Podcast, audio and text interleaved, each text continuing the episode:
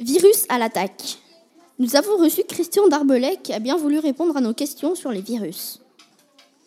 Mais pas ceux de la grippe, ceux d'informatique. Nous lui avons tout d'abord demandé d'où viennent les virus.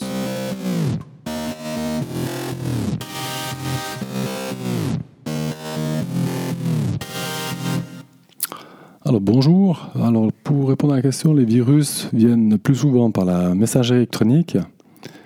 Euh, ils sont souvent cachés dans ce qu'on appelle des spams, donc des courriers indésirables.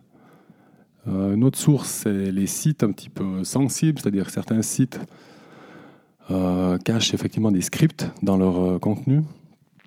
Encore une autre propagation se fait souvent par les réseaux ou par les supports comme les clés USB ou même des CD à l'époque. Quelle est la sorte de virus la plus dangereuse? Alors aujourd'hui, la solution de virus la plus dangereuse, c'est ce qu'on appelle des crypto walls. Crypto walls, c'est des logiciels qui en fait vont crypter vos données. Ils vont, faire en sorte que vos données sont plus accessibles.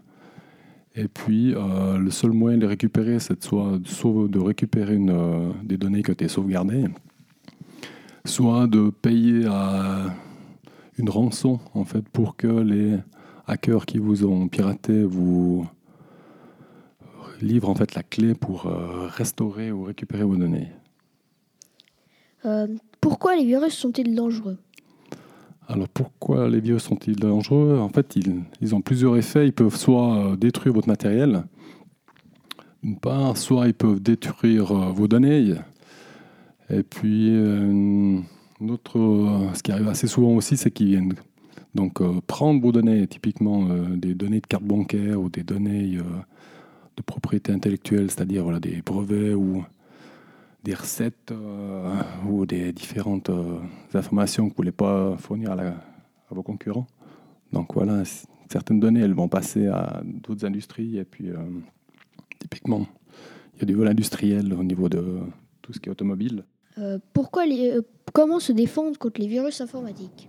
Alors, la meilleure euh, défense, d'une part, c'est d'équiper votre euh, PC ou euh, Mac d'une solution antivirus.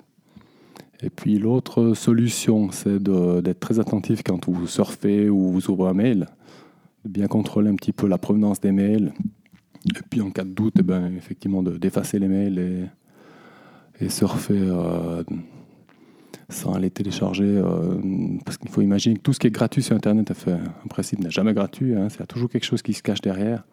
Donc, soit au moment où vous téléchargez quelque chose, euh, vous aurez une information qui va être divulguée ou.